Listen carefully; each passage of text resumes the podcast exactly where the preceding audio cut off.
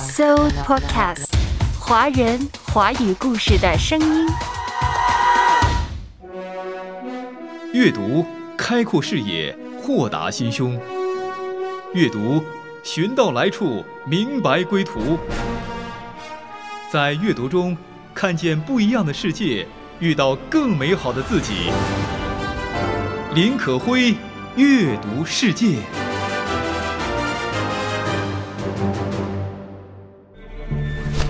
一个最艰苦的时代，一个最卑微的梦想，一段最心酸的友情。你好，这里是阅读世界，我是可辉。刚刚这三句话是形容一九三七年出版的《人鼠之间》这篇小说的。这本小说迄今为止有超过三千万册永垂不朽的畅销奇迹。对了，它的作者就是荣获一九六二年诺贝尔文学奖的约翰·斯坦贝克，而《人鼠之间》是他的代表作。故事情节简单，篇幅小，这部小说却堪称一部绝世之作。《人鼠之间》故事讲述了二十世纪三十年代美国经济大萧条时期，两个一贫如洗却又相依为命的流动农业工人。乔治和莱尼从怀揣梦想到追逐梦想、接近梦想又梦想破灭的悲惨故事。开篇，斯坦贝克把读者带进了一个伊甸园式的美妙的地方，名字叫萨林斯纳河畔。个优美如画的伊甸园式的地方，是小说当中两位主人公第一次出现的地方。而故事的最后，他们又回到了这美丽的河畔。小说可谓是首尾呼应。故事的主人公是两个相互扶持的好朋友，乔治和莱尼。乔治，小说写他是短小精干，脸庞黧黑。坚实瘦削的样子，脸上有一双显得焦虑不安的双眼。乔治没有自己的家，到处流浪，帮农场主卖命工作。他唯一的梦想就是能够存到钱，买一小块土地，有一间自己的屋子，养上几只小动物。乔治虽然精明，但是他的内心孤寂，他需要友谊和温暖。而莱尼就是他唯一能够交得上的朋友，因为莱尼傻，对他无需心存戒备之劳，而且他对乔治是绝对的服从和忠心，所以人们眼中的白痴却成了乔治孤寂生命当中唯一的天使。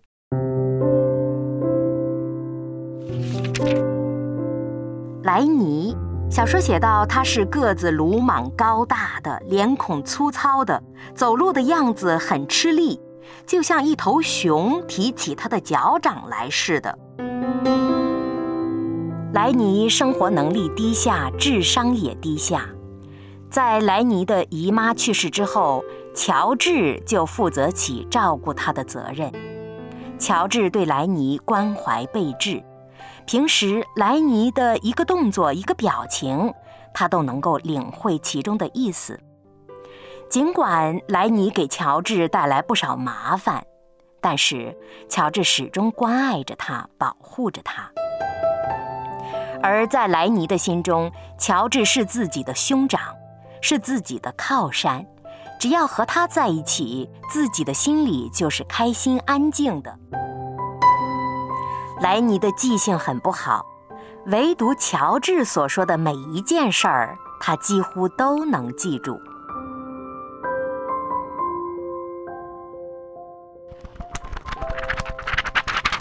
接下来，我们走进人鼠之间。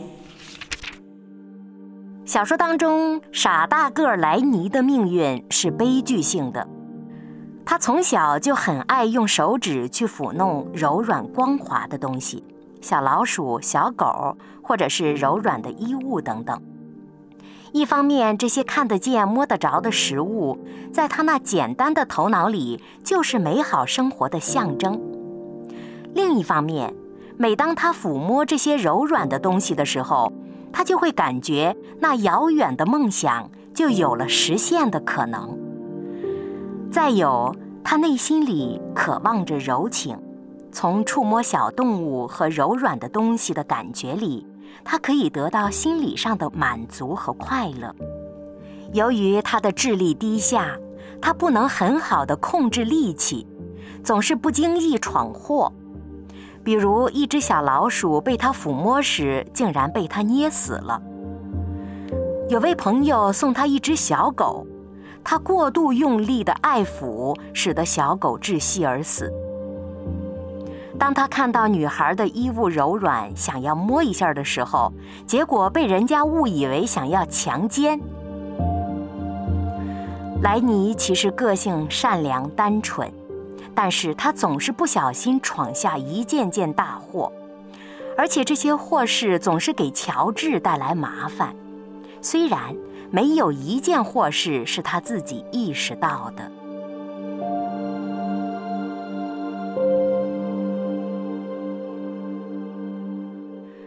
小说的主人公就是这样的两个人，乔治和莱尼。当他们在萨林河畔休息的时候，不禁又沉浸于一个梦想和愿景中。在不久的将来，我们会赚到足够的钱，去购买一片小小的土地，建立自己的农场，饲养一些兔子。因为莱尼最喜欢抚摸兔子，他觉得兔子软软的绒毛是幸福的源泉。这一天，乔治和莱尼到了一家农场，在乔治再三叮嘱下，莱尼没有什么粗鲁和失礼的行为，他们顺利的在农场找到了工作，似乎离梦想又近了一步。农场不大，只有七八个雇工，全部住在一间工棚。农场主有个儿子叫克里，是个小个子，自卑，攻击性很强，总是喜欢去农场短工住的工棚里挑衅惹事儿，欺负短工。克里看到莱尼愚钝，就故意挑逗他，和他较手劲儿。没想到莱尼力气太大了，一下把他的手捏伤了。乔治吓坏了，非常害怕自己和莱尼会被开除。最终找到了一位叫肯迪的人为他们开脱，才算勉强把风波平息了。小说写到这儿看似普通，但是接下来又有转折。农场里的每个短工的生活都非常的单调、孤独、无望。乔治和莱尼很渴望有自己的农场，有自己养的兔子。这个梦想深深地吸引着他们，他们一起憧憬着、向往着。带着这样的梦想，他们甚至忘记了白天里工作的辛劳。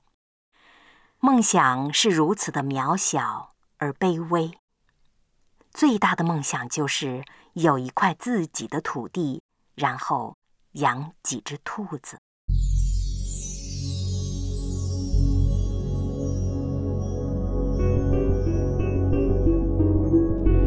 小说的转折就出现在克里新婚的妻子出现了，就是刚才那位农场主的儿子，新娶了妻子，年轻漂亮。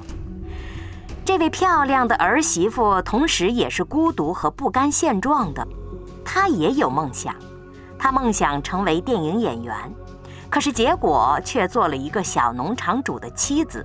她觉得日子无聊，新婚期间就和丈夫闹不和，并且她感觉到丈夫对她有些霸道，所以她反而喜欢到工棚里和工人们聊天顺便调情。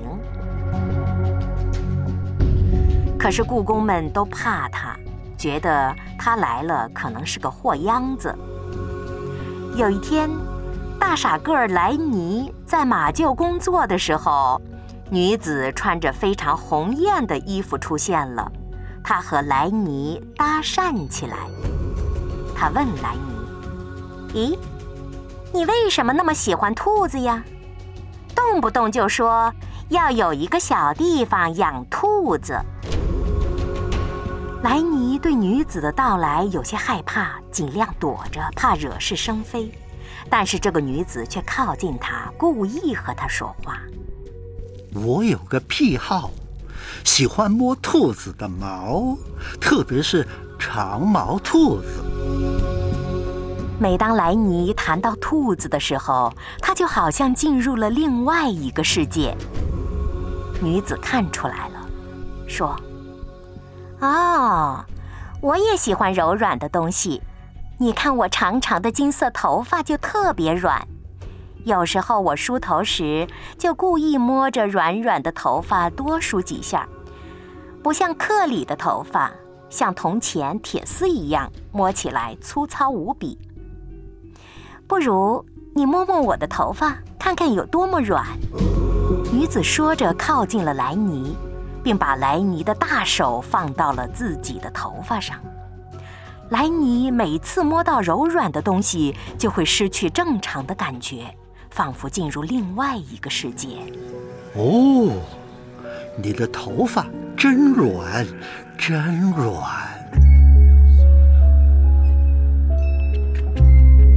莱尼的手渐渐有些不受控制，女子想挣脱他的手，但是莱尼死死地抓住了他的脑袋。女子开始叫起来。莱尼突然害怕起来了，他怕女子的叫声会引来乔治，而乔治看他闯祸就会骂他。莱尼捂住女子的嘴巴，他拼命地挣扎着。莱尼更害怕了，他死死地拽着他的头。几秒钟之后，女子的脖子被扭断了，倒在稻草中，再也没有醒过来。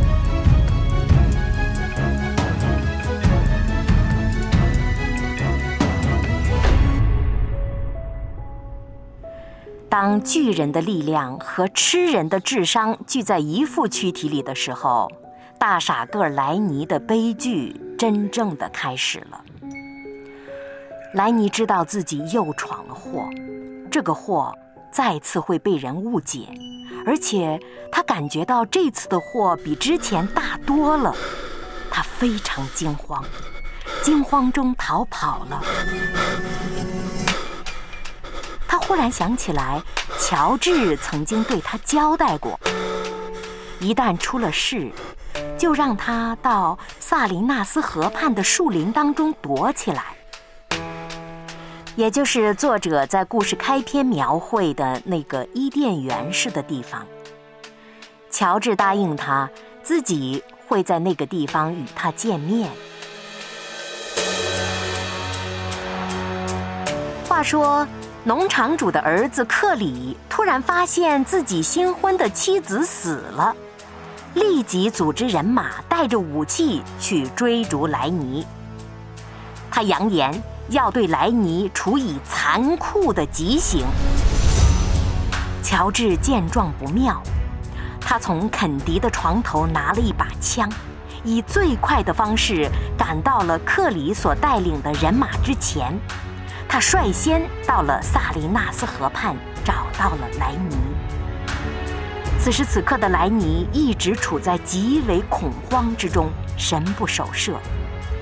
当他看到乔治出现了，他感到了莫大的安慰。他一个劲儿地对乔治说：“你骂我吧。”我又做了一件坏事，你就像以前我闯了祸一样，狠狠地骂我吧。我是不小心才闯了这样的大祸的。我这次不骂你了，骂也没有什么用。在这个世界上，像我们这样的人，几乎什么都没有。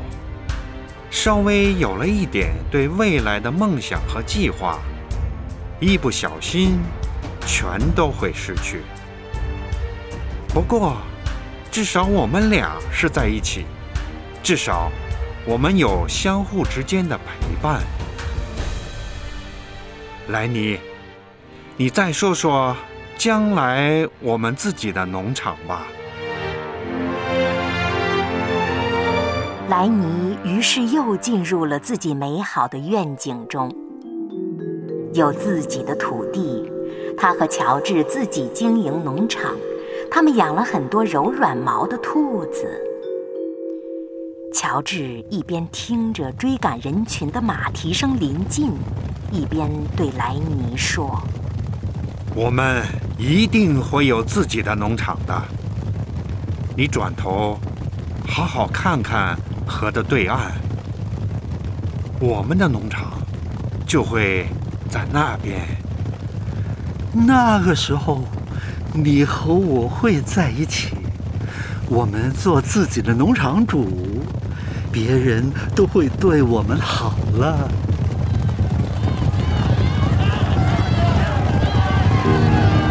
这时，人群的嘈杂声越来越近。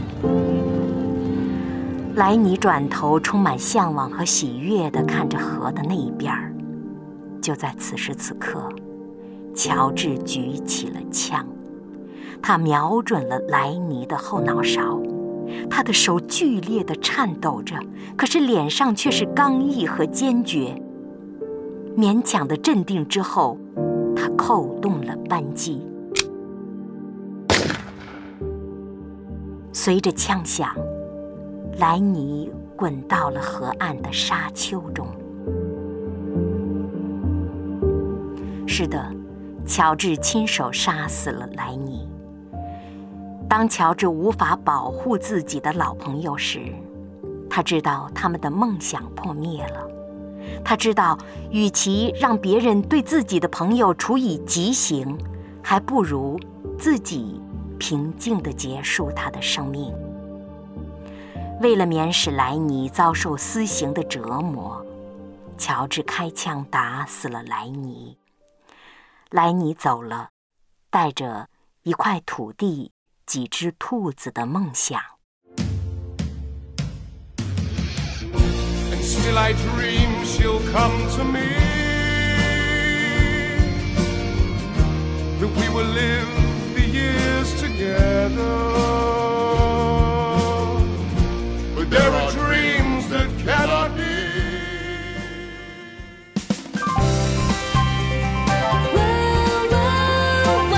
So Podcast，华人华语故事的声音。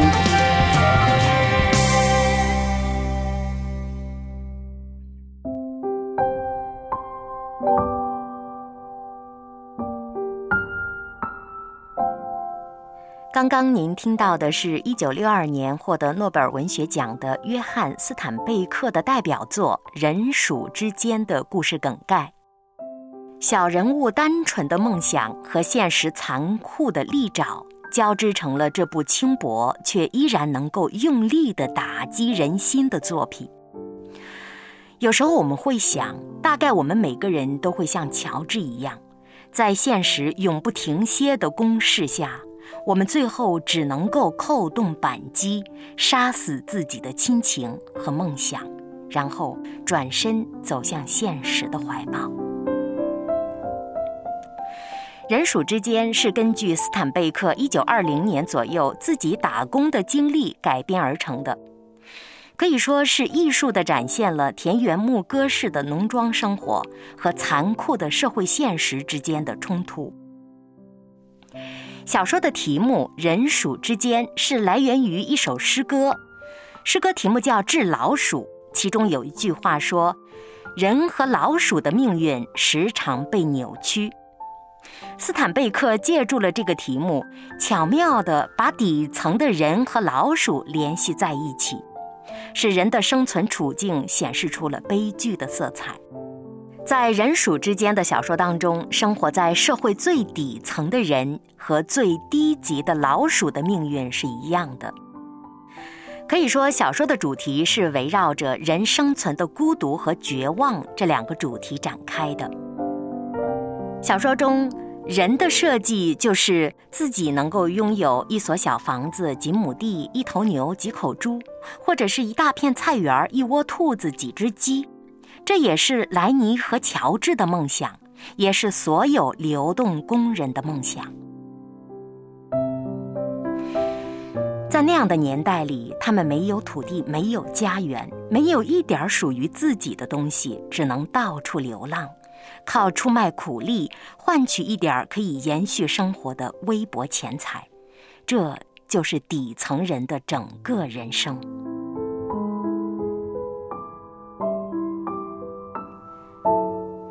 在小说的结尾，斯坦贝克让莱尼的死。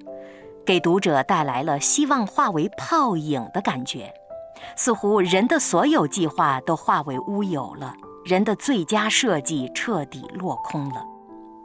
这不仅仅是当时流动工人悲惨命运的写照，也可谓是生存着的人类的命运的预言性概括。人和人之间总是存在着强者和弱者的不公平性。社会阶层也总是不公平，虽然底层的人总是创造财富最多的，但是他们生活的处境却是跟老鼠一般挣扎着。很多时候，他们分不清楚自己到底是人还是老鼠，是生更好还是死更好。似乎这部小说太沉重，也太黑暗了，但是别忙。斯坦贝克的创作总有他别有意义的一面。人类的生活有多泥泞，灵魂就有多么向往平坦；生活有多么黑暗，灵魂就有多么向往光明。就像王尔德曾经感叹的：“我们生活在阴沟里，但是仍有人仰望星空。”纵然生命渺小的像草芥，也总还有希望在。生命当中仍然会有一些良善的微光在闪动，叫人可以坚持在黑暗中能够继续前行。而这一点光是朝着希望的方向指明的。如果说小说当中乔治是莱尼的光，那么在我们的生命当中，什么？是我们的光呢？圣经的创世纪一章三到四节，神说要有光，就有了光。神看光是好的，就把光和暗分开了。原来对于生命而言，光是神的创造，是神给予人的光明指引。人鼠之间当中，底层人的命运十分悲惨，经历着生活的苦难。圣经当中也有一位苦难之子，叫约伯。可是约伯经历苦难后，他说：“我借着他的光行过黑暗。”神的光可以帮助生命度过黑暗，迎来光明。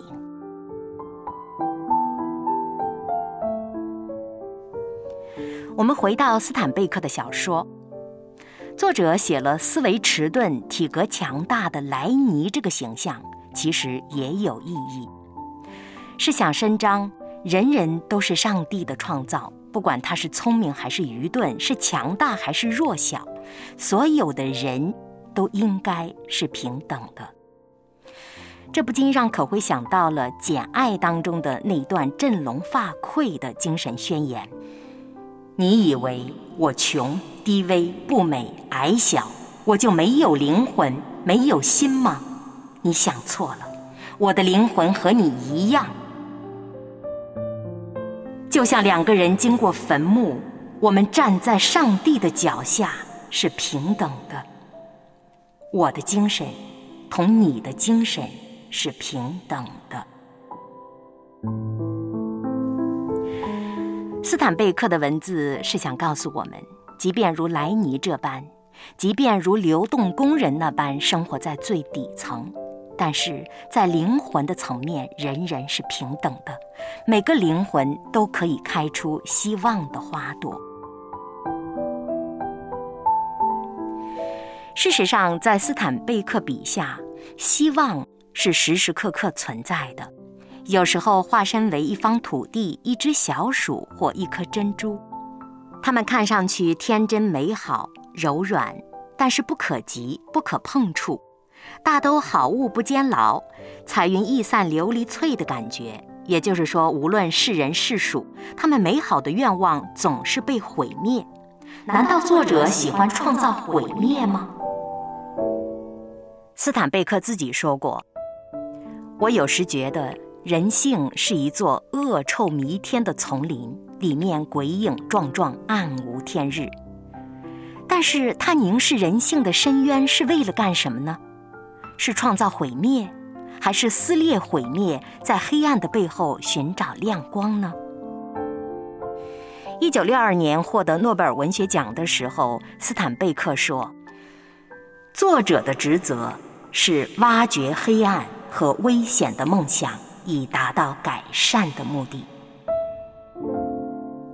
是的，斯坦贝克的创作是用笔去洞察人性。在他的手中，笔像一把手术刀，带着疑问，一遍遍地解剖人类的灵魂。到底什么是能够拯救灵魂的呢？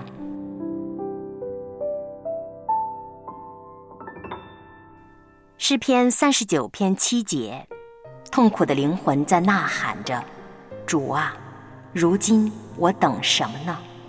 我的指望在乎你。”马太福音十二章二十一节说：“外邦人都要仰望他的名。”凡仰望神的，便有真正的光荣。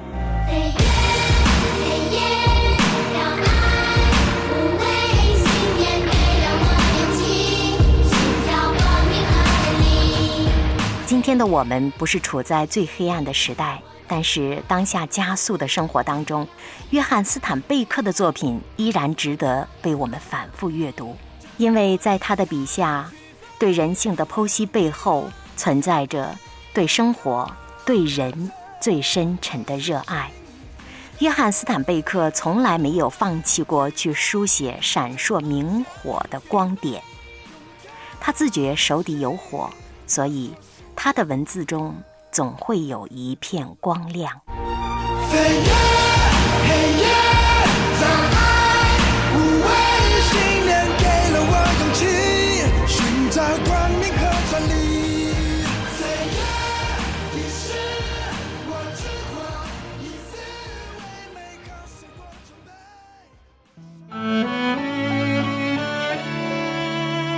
Sold Podcast，华人华语故事的声音。